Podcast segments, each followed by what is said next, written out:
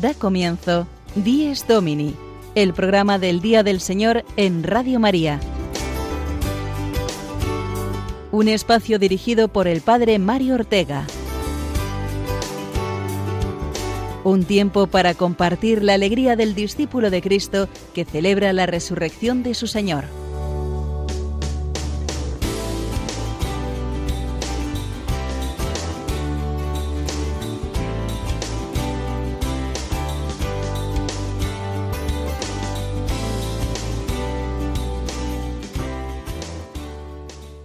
Buenos días a todos, queridos oyentes, que madrugáis cada semana para comenzar con nosotros el Día del Señor.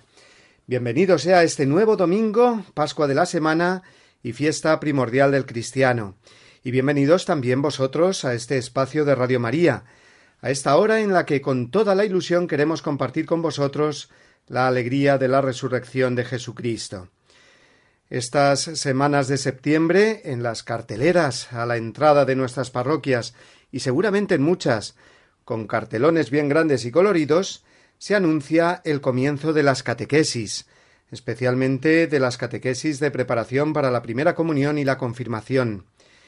Es el momento de inscribir a los niños y adolescentes en lo que es su iniciación cristiana, a través del conocimiento de las verdades de la fe y su inserción en la vida de la Iglesia, la liturgia y la caridad y qué alegría da ver cómo poco a poco las celebraciones de los domingos en nuestras parroquias se van llenando de niños junto con sus padres, permitiéndonos vivir lo que la Iglesia es, una familia de familias que se reúne para celebrar su fe en torno al altar de la Eucaristía, la presencia de Cristo resucitado que nos une a Él y entre nosotros. Vamos, pues, a dedicar nuestro programa de hoy especialmente a la catequesis, a hablar de la catequesis, hablar del domingo como día para vivir la catequesis. No solo los niños, sino todos, porque todos estamos siempre necesitados de una profunda formación cristiana. Y el domingo es el día más propicio para conocer nuestra fe y vivir la caridad. Comenzamos, pues, nuestra andadura esta mañana y os adelantamos ahora los contenidos de nuestro Días Domini de hoy, domingo 22 de septiembre, Vigésimo quinto del tiempo ordinario.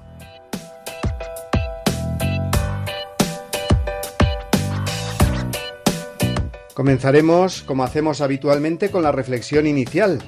Esta semana con el tema de la necesidad de la catequesis para todo cristiano, sea niño o adulto. Seguiremos con la catequesis, con más destinatarios en todo el mundo, que es la que imparte cada miércoles el Papa ya que el Santo Padre continúa su ciclo sobre el libro de los Hechos de los Apóstoles. Luego nos trasladaremos hasta nuestra comunidad eclesial más cercana, es decir, la parroquia. Desde la de San Cristóbal, en Boadilla del Monte, diócesis de Getafe, el padre Julio Rodrigo nos ofrecerá, como cada semana, su anécdota con la que ilumina nuestra vida cristiana. Después conoceremos una preciosa y urgente campaña a favor de la vida humana, los 40 días por la vida, que darán comienzo estos días y hablaremos eh, con algunos de sus organizadores.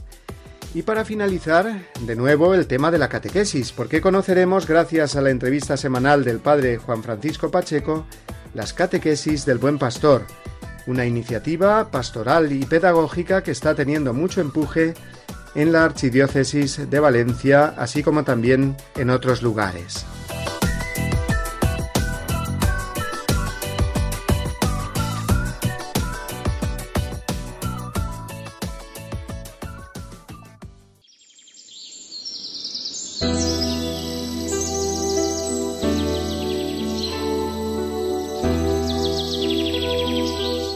El primer día de catequesis de niños y jóvenes, antes de hacerse los grupos, en la bienvenida que el sacerdote suele hacer a todos ellos, es muy habitual que éste comience preguntándoles ¿Venís con ganas de conocer a Jesús?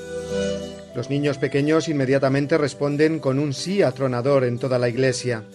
En los jóvenes este sí es mucho más discreto y tímido, puesto que saben o intuyen al menos que conocer a Jesús implicará un compromiso de vida serio con Él y con la Iglesia. Si esta pregunta además la hiciéramos a los adultos, por ejemplo, al comienzo de la misa, ¿Venís con ganas de conocer a Jesús? Seguramente tendríamos la callada por respuesta, o como mucho un ligero y respetuoso asentimiento con la cabeza de algunos. Muchos pensarían, este cura nos está tratando como niños con esa pregunta. Yo creo que ya conozco a Dios. No me planteo que la catequesis pueda ser para mí también. Entonces, ¿qué idea tenemos de qué es la catequesis? ¿Simplemente la preparación para recibir los sacramentos de la iniciación? No. Catequesis es enseñar la doctrina cristiana, y esta no es sólo un conjunto de verdades abstractas, sino la comunicación del misterio vivo de Dios. Es conocer más y mejor a Jesucristo. ¿Y quién puede decir que lo conoce del todo? El libro del cristiano es, por supuesto, la Biblia, la palabra misma de Dios. Pero con la Biblia tenemos también el catecismo, que partiendo de ella nos ofrece de un modo sistemático y ordenado todo lo que la palabra de Dios nos quiere transmitir, las verdades de la fe que nos salvan, el modo de celebrar la fe, o sea, la liturgia, el modo de ponerla en práctica, o sea, los mandamientos y las bienaventuranzas, y finalmente el modo de relacionarnos con Dios, guiados por la fe, a través de la oración. La catequesis es la transmisión de la fe, y en los muchos modos que hay de recibir catequesis, el mismo domingo podemos decir que es el día principal de recibirla. No estamos hablando de la conveniencia o no de que una parroquia tenga su horario de catequesis los domingos, sino de la fuerza catequética tan grande que tiene este primer día de la semana. En él participamos en la misa, que es nuestra primera y principal catequesis. Cada oración, cada gesto, cada respuesta de la misa, la proclamación de la palabra, su explicación en la humilía, todo es una catequesis. Una catequesis que nos lleva sacramentalmente a Jesucristo, a conocerlo y a reconocerlo en el pan eucarístico. Y no solo la misa, salimos de ella y estamos llamados a reconocer de nuevo a Jesús en el prójimo. La catequesis que es para nosotros cada domingo no se queda en el conocimiento teórico, es vida cristiana. El domingo es día para Dios y en él para los demás. Si lo vivimos así, el domingo se convertirá en una catequesis completa. Fe, esperanza y amor. Fe puesta en acción. Cada domingo que amanece, es decir, ahora mismo, escucha la voz de Dios y de su iglesia que te dice, ¿vienes con ganas de conocer más a Jesús?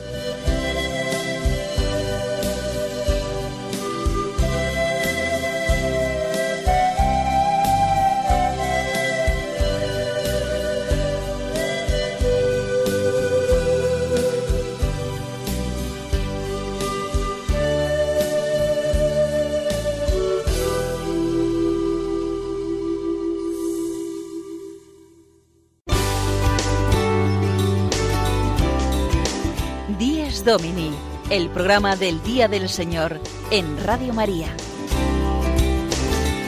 Un tiempo para compartir la alegría del discípulo de Cristo que celebra la resurrección de su Señor.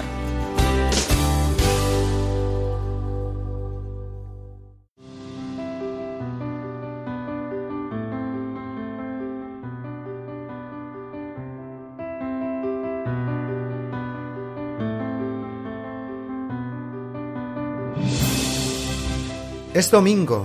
Una luz nueva resucita la mañana con su mirada inocente, llena de gozo y de gracia. Es domingo, la alegría del mensaje de la Pascua es la noticia que llega siempre y que nunca se gasta. Es domingo, la pureza no solo a la tierra baña que ha penetrado en la vida por las ventanas del alma. Es domingo, la presencia de Cristo llena la casa, la iglesia, misterio y fiesta, por Él y en Él convocada. Es domingo, este es el día que hizo el Señor, es la Pascua, día de la creación nueva y siempre renovada. Es domingo, de su hoguera brilla toda la semana y vence oscuras tinieblas en jornadas de esperanza. Es domingo, un canto nuevo toda la tierra le canta al Padre, al Hijo, al Espíritu, único Dios que nos salva. Amén.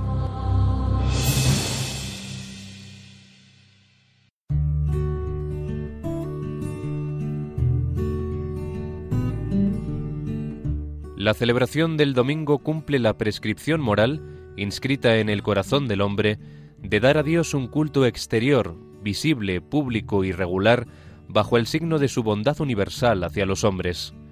El culto dominical realiza el precepto moral de la antigua alianza, cuyo ritmo y espíritu recoge celebrando cada semana al Creador y Redentor de su pueblo. Catecismo de la Iglesia Católica, número 2176.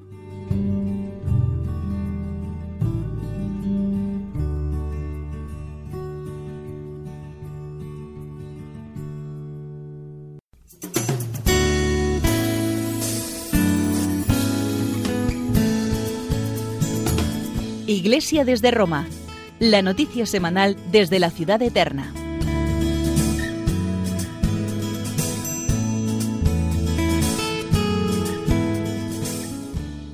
Una primarísima misión del obispo, junto a la de dotar del alimento sacramental a sus fieles, es la de ser el primer catequista de la diócesis, el catequista de todos, como sucesor de los apóstoles que es. De ahí que enseñe desde la cátedra, y que el templo donde ésta se encuentra se ha llamado catedral. Pues bien, el Papa, siendo obispo de Roma, es también el pastor de la Iglesia Universal, o sea, el catequista de todos los cristianos, sacerdotes, consagrados, laicos, adultos, jóvenes o niños. Y para ejercer este ministerio, todos los miércoles imparte una catequesis, dentro del marco de la audiencia general en la Plaza de San Pedro. Nuestros oyentes eh, ya lo sabéis porque nos hacemos eco de ella eh, casi todos los domingos. Pues bien, en la última de estas catequesis, la de hace cinco días, el Papa Francisco continuó instruyéndonos sobre el libro de los Hechos de los Apóstoles. Vamos a escuchar el resumen de esta catequesis que se centró en el capítulo quinto del libro de los Hechos de los Apóstoles, como digo, que nos cuenta la intervención del judío Gamaliel en el Sanedrín, en el juicio contra los apóstoles. Escuchemos la voz del Papa.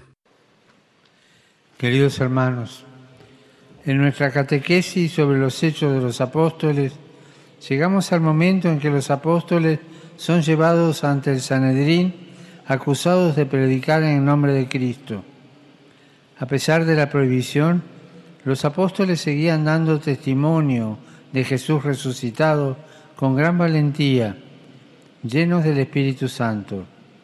Cuando el Sanedrín está para tomar la decisión de matarlos, se alzó en medio de la asamblea Gamaliel, un fariseo respetado por todo el pueblo, y para ayudarles a reflexionar, tomó la palabra y les enseñó cómo ejercitar el arte del discernimiento frente a una situación que rompía los esquemas acostumbrados les pide que dejen libres a los discípulos basándose en la idea de que si su actividad es cosa de hombres, se disolverá, pero si es de Dios, es mejor no luchar contra ellos, porque de lo contrario se expondrían a luchar contra Dios. Las palabras de Gamaliel dan un criterio que tiene sabor evangélico, puesto que invitan a saber reconocer el árbol por sus frutos. También la comunidad eclesial puede aprender del discernimiento realizado por Gamaliel. Este no consiste en aplicar soluciones preconfeccionadas, sino que es más bien un arte, es el ejercicio de la inteligencia espiritual con el que aprendemos a ver la realidad con una mirada contemplativa y a no hacer juicios apresurados descubriendo en nuestras vidas las huellas de la presencia de Dios.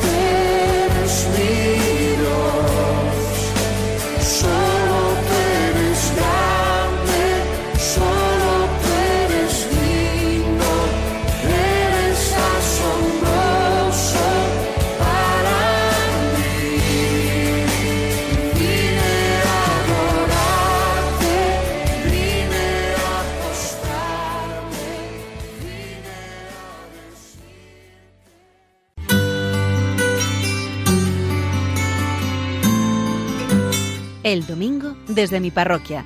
Una reflexión a cargo del Padre Julio Rodrigo.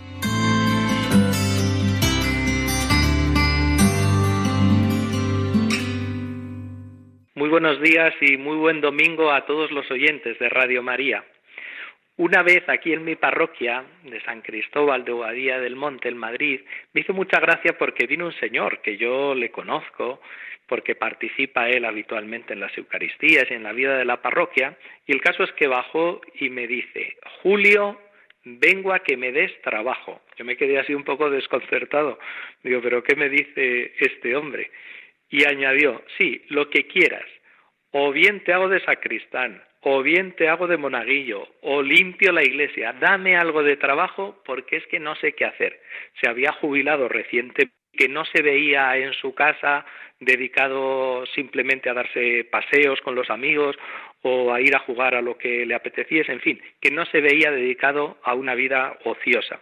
Y entonces pensó que después de un tiempo de descansar y de merecida jubilación, que era el momento de pasar a dar lo mejor de sí y ponerlo al servicio de los demás. A mí, como me hizo gracia, le dije, mira, aquí en la parroquia podrías hacer muchas cosas, pero como tú has sido registrador, tienes toda esta capacitación profesional en derecho, seguro que a muchos organismos de la Iglesia les puede interesar todo tu recorrido y tu experiencia. Y así fue.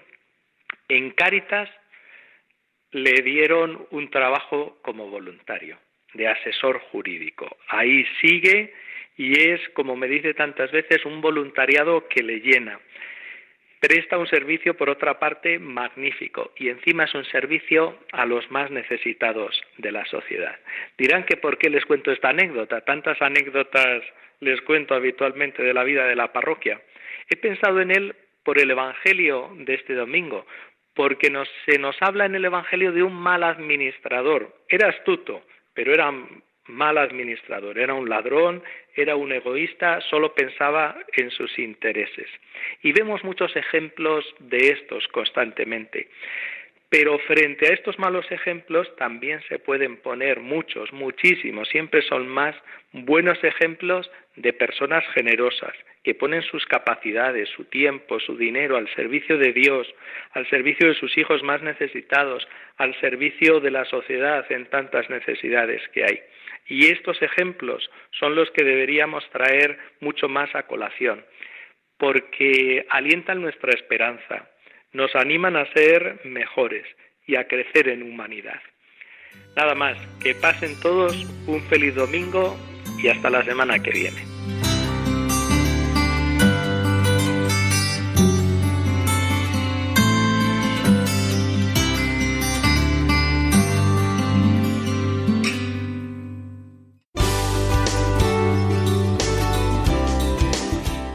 10 Domini, el programa del Día del Señor en Radio María. Un tiempo para compartir la alegría del discípulo de Cristo que celebra la resurrección de su Señor.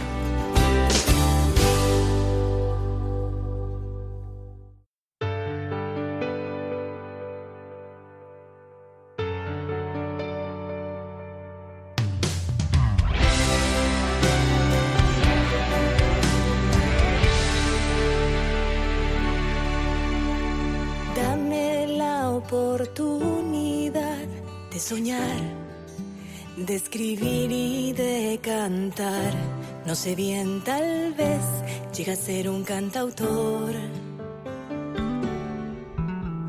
Siénteme, siento ganas de volar, de escalar y llegar al cielo azul. No sé bien, tal vez llega a ser un aviador. Déjame nacer.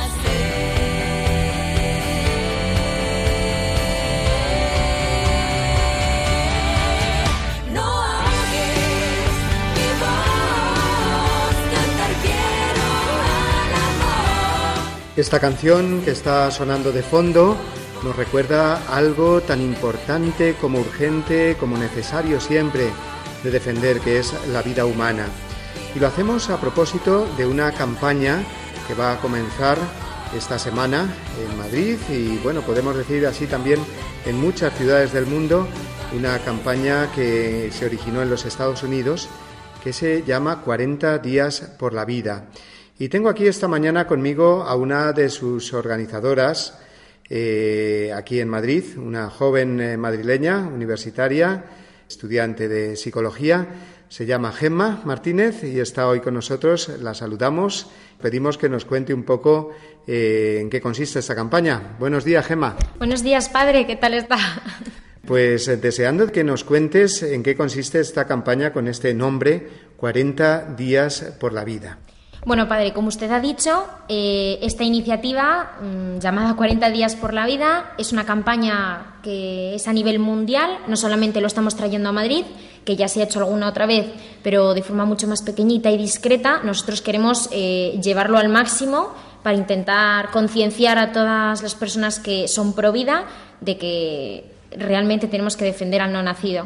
Bueno, esta campaña tiene tres componentes básicos que llamamos nosotros, que son la oración, el ayuno y el activismo pacífico, que lo reflejamos, por así decirlo, en las vigilias de oración en frente de eh, una clínica que, en la que se practican abortos. Nosotros vamos allí a rezar, repito, a rezar de forma pacífica. Es completamente sencillo, humilde, solamente rezamos y de hecho nos aseguramos de que los voluntarios que van ahí a rezar por medio de un formulario de inscripción que nosotros le pasamos, en, el- los que ellos apuntan el día y la hora a la que quieren ir. Eh, por cierto, casi se me olvida anunciar que esta campaña empieza sus vigilias el 25 de septiembre y acaban el 3 de noviembre. Y eh, son campañas de oración de, que empiezan desde las 8 de la mañana y acaban a las 8 de la noche.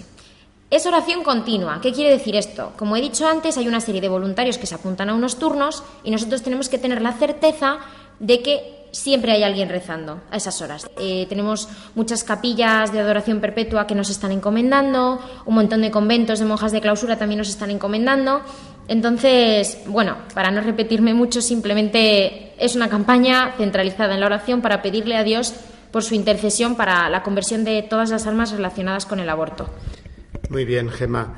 O sea que entre todas las actividades eh, que se hacen en defensa de la vida y que em, implican, digamos, a creyentes y no creyentes, porque la defensa de la vida humana es algo que no depende eh, ni mucho menos solo de la fe, eh, esta sí que es una campaña dirigida a creyentes porque de lo que se trata es de rezar y de ayunar para que se extienda cada vez más la cultura de la vida, para que se terminen, digamos, pues todas esas iniciativas o proyectos que destruyen la vida humana, ¿verdad? Eh, justamente. Esta campaña eh, pretende ser un movimiento católico porque es verdad que los organizadores eh, somos católicos, pero es verdad que la Fundación de Estados Unidos tenía intenciones ecuménicas para unir a todos los cristianos en oración por, una misma causa. Pero es verdad que también es una campaña, como he dicho antes, de concienciación social. Quiero decir, el tema de mm, la cultura de la vida no está siendo últimamente muy tratado mm, por los ciudadanos de a pie y nosotros queremos intentar que eso cambie.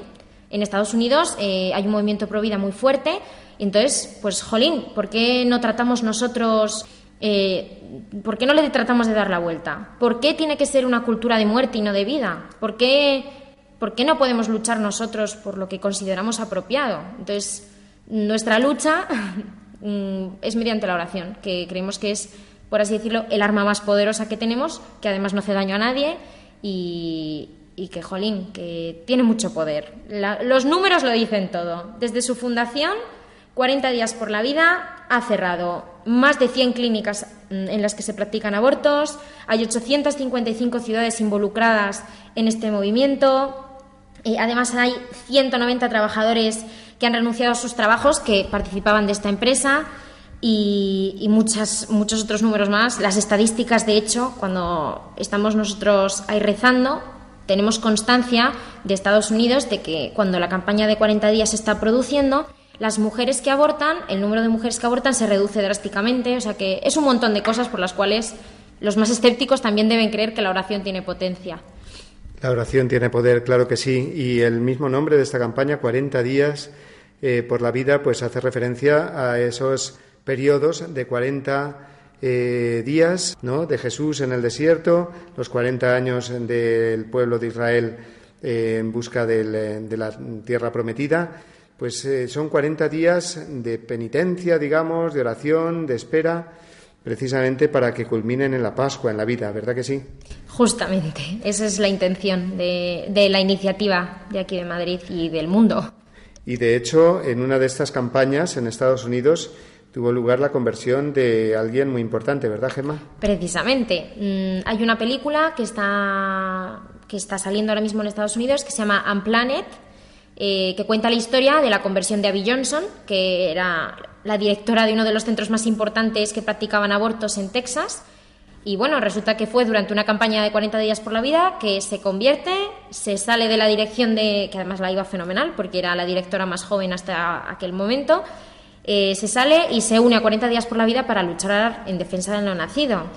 Eh, es una campaña que tiene mucha historia detrás, mucha, mucha historia. Sí, sí. Muy bien, Gemma, pues eh, ya sabemos entonces que del 25 de septiembre, el miércoles que viene, hasta el 3 de noviembre va a tener lugar esta campaña y que podemos apoyarla con la oración, bien desde nuestras casas o bien inscribiéndose eh, Gemma, ¿a, qué correo electrónico se puede eh, escribir para, para obtener información y para inscribirse en esta campaña? Bueno, nosotros estamos mandando, sobre todo a nivel de redes sociales, eh, Instagram, WhatsApp, Twitter, Facebook, estamos mandando un link que lleva un enlace para un formulario de Google para apuntarte a los turnos. Pero es verdad que tenemos un correo electrónico, que somos muy activos, que si nos escribís un correo os vamos a contestar al momento, que es 40, con el número 40, días por la vida Madrid, arroba gmail.com, para que contactéis con nosotros si tenéis cualquier duda de la campaña, os queréis apuntar a un turno y no encontráis el enlace de inscripción, o, simplemente queréis anunciarnos que estáis rezando por nosotros, que lo necesitamos muchísimo. Sabemos que hay muchas personas que no pueden acudir a los turnos de oración, pero por favor desde aquí les pedimos que nos encomienden muchísimo. O sea, a nosotros nos da igual que recen ustedes desde su casa o desde la clínica, pero que recen, que es lo más importante. Pues muchísimas gracias, Gemma. Vamos a recordar otra vez esa dirección de correo electrónico 40 días por la vida Madrid, el 40 con número, 40 días por la vida Madrid, arroba gmail.com. Allí eh, os van a contestar de mil amores a todas las dudas, inquietudes, preguntas eh, que tengáis. Y vamos a pedir muchísimo eh, por esta eh, iniciativa, por esta campaña que organizan estos jóvenes madrileños, para los que pedimos pues que el Señor les dé muchas fuerzas, muchas ganas y que esta campaña dé muchísimos frutos, como sabemos pues que lo han dado en otras partes. Muchas gracias, Padre, que nos encomienden todos y usted también. Muchísimas gracias, Gema. Buenos días. Buenos días.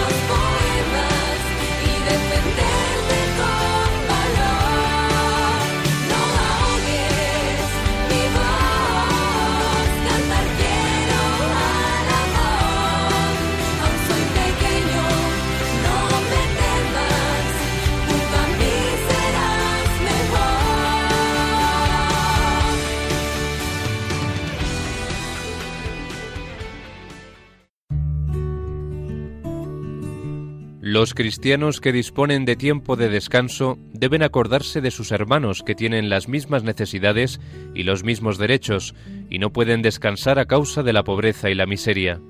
El domingo está tradicionalmente consagrado por la piedad cristiana a obras buenas y a servicios humildes para con los enfermos, débiles y ancianos.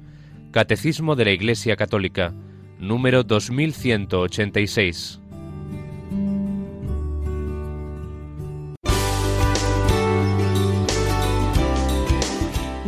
Domini, el programa del Día del Señor en Radio María. Un tiempo para compartir la alegría del discípulo de Cristo que celebra la resurrección de su Señor.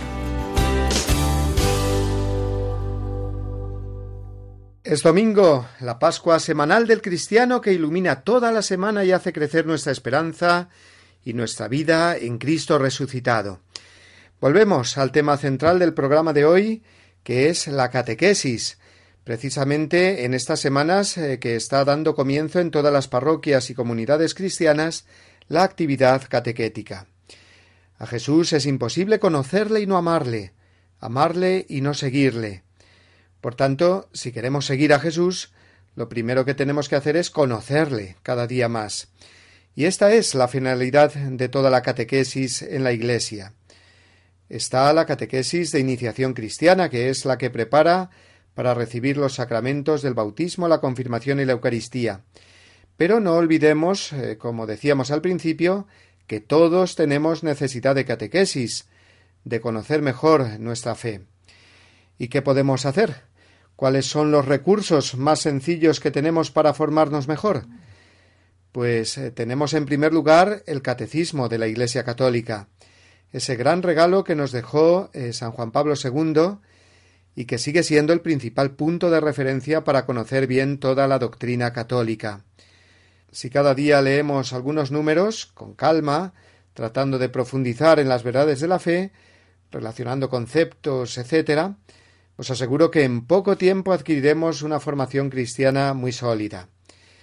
Y para facilitarnos este conocimiento del catecismo tenemos además todos los programas de Radio María. Nuestra emisora es una fiel catequista en casa, en el coche y allí donde nos encontremos. Una catequista que nos ayuda a conocer a Cristo las veinticuatro horas del día y los siete días de la semana. Todos los programas nos ayudan en nuestra formación, pero más concretamente los programas sobre el catecismo de la Iglesia Católica. Ya sabemos los conocidísimos que dirigió Monseñor José Ignacio Munilla y que se siguen reponiendo cada noche a las dos de la mañana, eh, para los que estéis en vela, ya que eh, durante el día también tenemos a las cuatro de la tarde el programa del Compendio del Catecismo, que tuve el honor de dirigir hace unos años y que ahora dirige un gran amigo y formidable catequista que es el padre Raúl Muelas.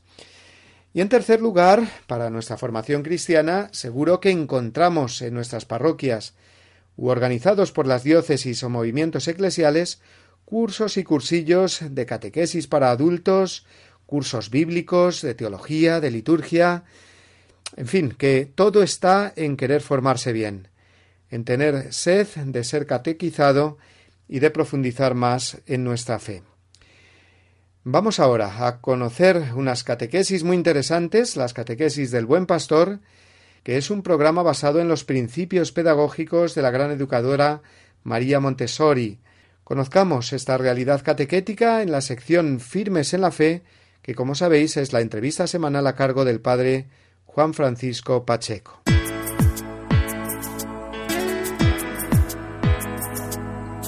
Firmes en la Fe, la entrevista de la semana de la mano del padre Juan Francisco Pacheco.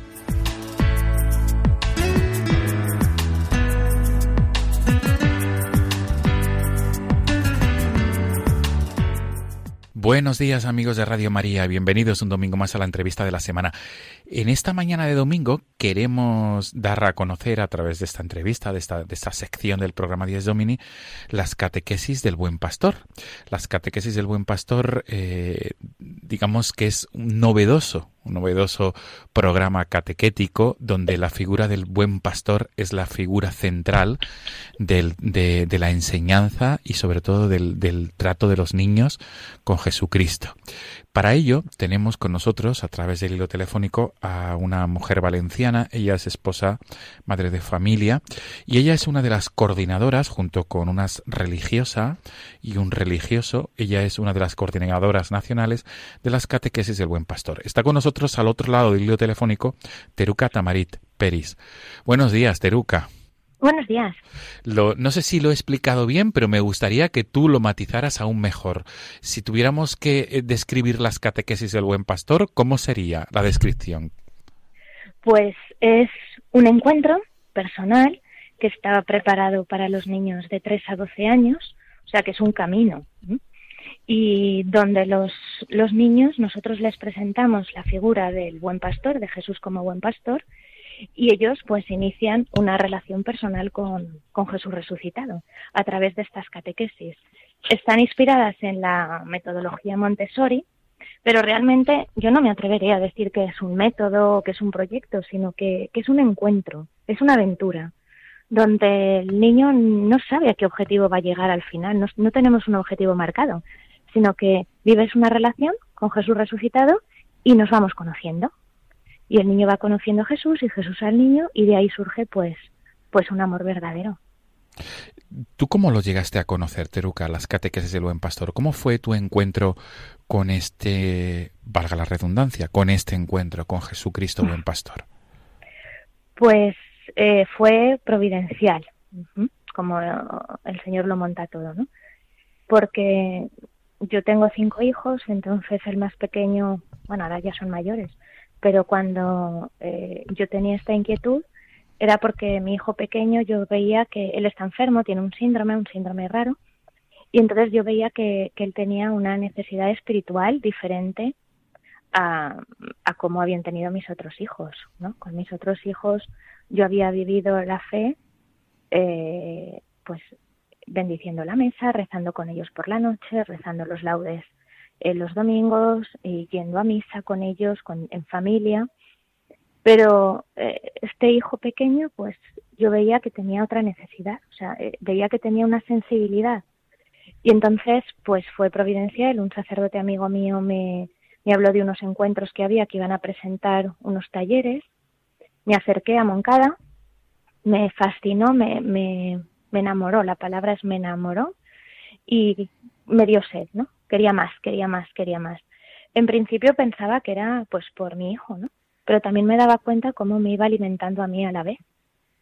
Y nada, empecé a buscar, a buscar, a buscar. Este sacerdote me facilitó la formación en Roma.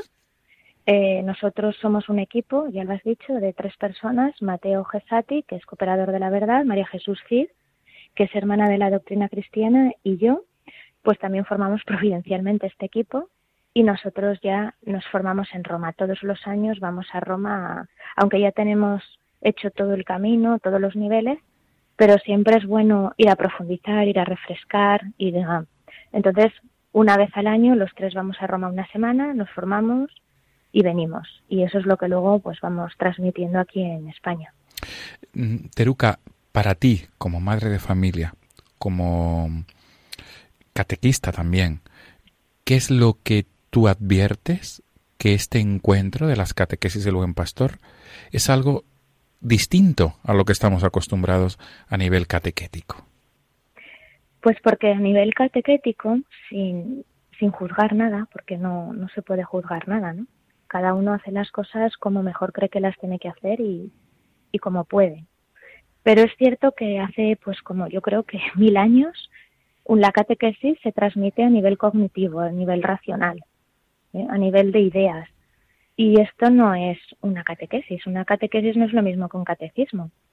Eh, una catequesis está abierta a que pase cualquier cosa, que sea una aventura. Una aventura porque es un encuentro, una relación, una alianza, ¿no? Dios habla siempre en términos de alianza, no de idea. Es un Dios de la historia. Habla con, dice, yo soy el Dios de Abraham porque hace cosas con Abraham. Yo soy el Dios de Isaac porque hace cosas con Isaac. Yo soy el Dios de Jacob porque hace cosas con Jacob. Entonces, nosotros presentamos a Jesús el buen pastor porque es la necesidad que tiene el niño en cada etapa de, de, su vida en relación con Jesús el buen pastor. Entonces, Él es el Dios de Juan, de Pedro, de María, de Juan Francisco, de, de cada niño, ¿no? Entonces, esto es lo que los niños experimentan y viven, ¿no? Una alianza, un partner. Yo soy importante para él y él es importante para mí. Por tanto, Teruca, eh, la, trayectoria de la historia de, estas catequesis del buen pastor, mm, digamos que ha, debido haber muchas interesantes historias y anécdotas de encuentros vivos y profundos con Jesucristo, buen pastor. Sí, ¿Puedes, ¿puedes compartirnos algunas de Hombre, claro, claro que sí. Em, yo recuerdo, por ejemplo, mira, te voy a compartir una con mi hijo, ¿no? Nosotros cuando presentamos la parábola del buen pastor a los niños con tres años, presentamos que Jesús es el buen pastor, pero ellos tienen que descubrir que son las ovejas, porque lo tienen dentro, porque todo esto eh, Dios Padre lo ha puesto dentro del corazón de la persona. No sabemos ovejas, pero tenemos que descubrirlo. Entonces, cuando tú presentas la parábola como catequista, es bellísimo, ¿no? Porque yo lo presenté eh, yo el primer año estaba solamente en mi casa con mi hijo, que tiene un síndrome, con otra niña con síndrome de Down, que era la hija de una amiga queridísima mía, y otra niña que tenía otro síndrome que no hablaba. Y entonces, pues yo como catequista, lo que quería era que ellos descubrieran, era mi primer año también, ¿eh? que ellos descubrieran que eran las ovejas, ¿no? Porque, porque eso te da una alegría inmensa. Pero yo observé que los niños se enamoran de Jesús antes incluso de descubrir que ellos son las ovejas. ¿Por qué? Por cómo Él trata a las ovejas. Entonces ellos intuyen que si Jesús trata así a las ovejas, a mí me va a tratar también así. Claro. ¿Sabes? Sí. Entonces lo intuyen. Yo eso, por ejemplo, me di cuenta pues cuando lo presenté. Entonces yo les presenté la parábola y les decía, eh, bueno, Jesús ha dicho que es el buen pastor ¿qué hace por las ovejas? Y ellos decían, pues las cuida, las lleva a buenos pastos, a buenos pastos, o sea, las lleva a los mejores pastos. ¿Qué más hace por las ovejas? Pues las llama por su nombre, ah, las llama por su nombre. ¿Qué significará esto? Va delante de ellas, ah, va delante de ellas.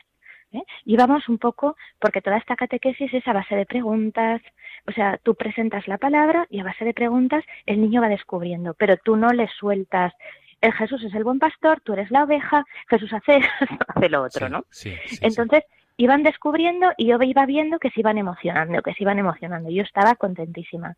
Y cuando pregunto, bueno, ¿y estas ovejas, estas ovejas que Jesús ama tanto, serán de las ovejas del campo o estará hablando de otras ovejas? Y los tres, los tres, ¿eh? Sí, sí, las ovejas del campo, claro, yo estaba chafadísima, ¿no? Yo decía, mm, vaya fracaso de catequista, o sea, no, sirvo para esto, ¿no? Y yo seguía, seguía insistiendo. Pero, a ver, vamos a ver, vamos a pensar. ¿Tanto ama Jesús a las ovejas? ¿Va delante de ellas? Si hay algún peligro le pasa a Jesús a las ovejas, serán las del campo. Y los tres, sí, sí, Teruca, las del campo, las del campo. Y yo, fiándome de mi catequista, lo dejé ahí lo dejé ahí, pero me daban ganas de decirle, no, los abejas somos nosotros. y entonces eso pasó en, en Pascua, porque esta parábola la presentamos en, eh, alrededor de la Pascua, ¿vale? Entre la Cuaresma y la Pascua. Y entonces en verano eh, estábamos en casa de unos amigos en Náquera y fuimos a la, a la celebración de la Eucaristía, al pueblecito, ¿no? Entonces había mucha gente, mucha gente. Mi hijo tenía eso, dos años y medio o así, y todavía no caminaba, yo lo llevaba a UPAS. Y entonces mm, había un mogollón de gente y nosotros estábamos al final porque habíamos entrado de los últimos. Y se veía pues el altar como muy chiquitín y tal. Y de repente me dice mi hijo, mamá, eso es el pequeño altar. Y yo sí, porque lo primero que trabajamos es el pequeño altar, ¿no? Sí. El altar en dimensiones para ellos, para que conozcan los objetos sagrados. El cáliz, la patena, la cruz, las luces, las pelas, ¿no? Me dijo, sí, es el pequeño altar. Entonces me dice, mamá, ¿y el sacerdote es el buen pastor? Yo sí. ¿Y nosotros somos las ovejas? Y yo le dije, sí.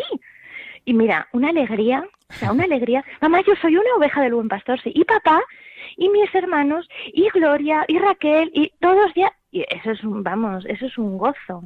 Qué bien. Un gozo, ¿no? Qué bien. otro niño decía, Teruca, a mí el buen pastor me llama por mi nombre. Me dice, Dani, ven. Y yo le digo, voy. Qué bien. ¿Sabes? O sea, hay una relación. Sí, no cabe duda. Ese encuentro personal, ese encuentro no cabe duda. Eh, Teruca, para ir concluyendo, porque estamos disfrutando, pero el tiempo apremia, eh, tus palabras en, en, un minuto, si puedes, por favor, tus palabras a los catequistas y padres de familia que te estén escuchando esta mañana a través de la radio o posteriormente a través del podcast del programa. Pues yo les invitaría a vivir esta aventura, ¿no? Que una aventura nunca sabes lo que te va a pasar, pero sabes que, que vas a vivir experiencias y con Jesús el buen pastor las experiencias siempre, siempre son de enamoramiento, ¿no? Si tú te dejas, claro. Entonces, pues yo invito a, que podamos, a que puedan vivir esta experiencia en familia, ¿no? Porque es riquísimo. Tenemos ya eh, muchas familias que nos preceden en esto, que están viniendo muchos niños, los padres lo viven, los, los abuelos incluso viven esta experiencia y realmente transforma la familia, transforma porque también va educando en una pedagogía. Toda esta catequesis va acompañada de una pedagogía que nosotros también transmitimos, en la que formamos, una pedagogía en la que se respeta el ritmo del niño, se respeta la etapa en la que está viviendo, se fomenta esta etapa, se atiende a las necesidades que tienen. También la relación con, del adulto con el niño va cambiando porque si tú vas descubriendo cómo te trata a ti el padre, pues tú tratas a tu hijo también de esa manera. Claro. Entonces todo esto va transformando, pero desde el enamoramiento, ¿no? Qué bueno. Entonces brota solo. Qué bien.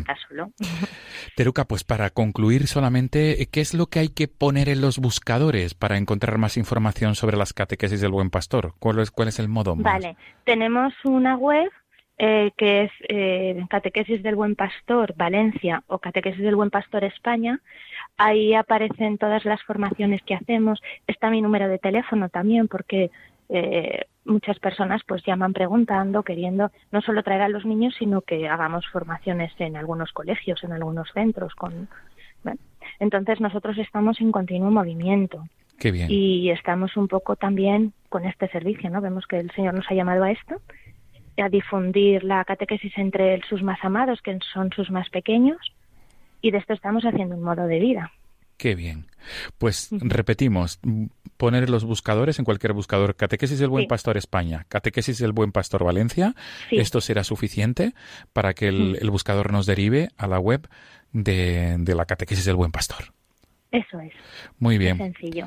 Pues estupendo. Te agradecemos muchísimo tu presencia a través del hilo telefónico esta mañana aquí en el programa Dies Domini y sobre todo todo lo mejor para, para todo lo que queda por descubrir eh, eh, a través de las catequesis del buen pastor. Gracias. Gracias, Teruca Tamarit, madre de familia, esposa y una de las coordinadoras, junto a, dos personas más, un religioso. A Mateo y a María Jesús. De la Archidiócesis de Valencia, eh, coordinadores de las catequesis del Buen Pastor en España. Gracias, Teruca. Muchas gracias. Feliz Día del Señor. Hasta luego. Amigos de Radio María, nos despedimos. Nos volvemos a encontrar el próximo domingo, si Dios quiere. Hasta entonces, feliz Día del Señor.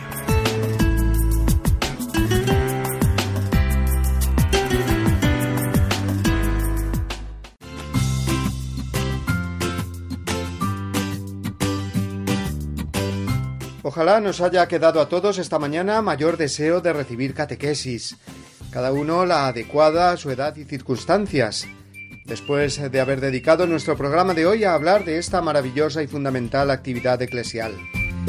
Además de Teruca Tamariz, explicándonos un poco las catequesis del buen pastor, hemos contado esta mañana con el padre Julio Rodrigo y su anécdota semanal, y también con la joven Gemma Martínez que nos ha hablado de los 40 días por la vida, esa preciosa campaña de oración y ayuno para pedir al cielo que la vida humana, la vida del niño no nacido, sea respetada y protegida siempre. Una campaña a la que hemos sido invitados a unirnos con nuestra oración y que comenzará el próximo miércoles 25 de septiembre y se prolongará hasta el 3 de noviembre. Antes de irnos, eh, vamos a dar un repaso por los principales santos que celebraremos esta semana. Mañana uno bien conocido y venerado, el padre Pío de Piedraelcina, franciscano capuchino italiano del siglo XX, verdadero testigo de una fe fuerte ante la adversidad, la incomprensión y la persecución. El martes, Nuestra Señora de la Merced, la Virgen de la Merced. Felicitamos ya a todas las Mercedes y también a todos los barceloneses que la tienen como patrona.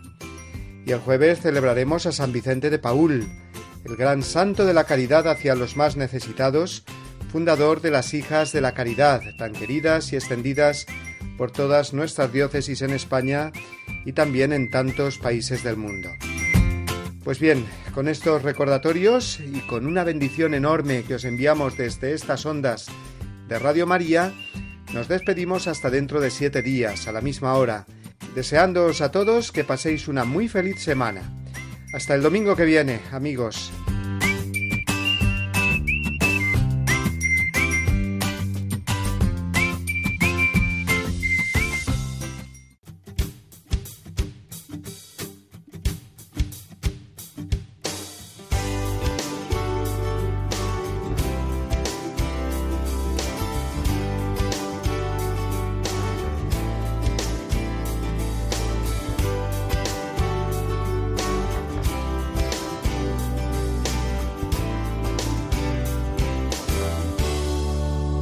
Y así termina Dies Domini, el programa del Día del Señor en Radio María. Un espacio dirigido por el Padre Mario Ortega. Un tiempo para compartir la alegría del discípulo de Cristo que celebra la resurrección de su Señor.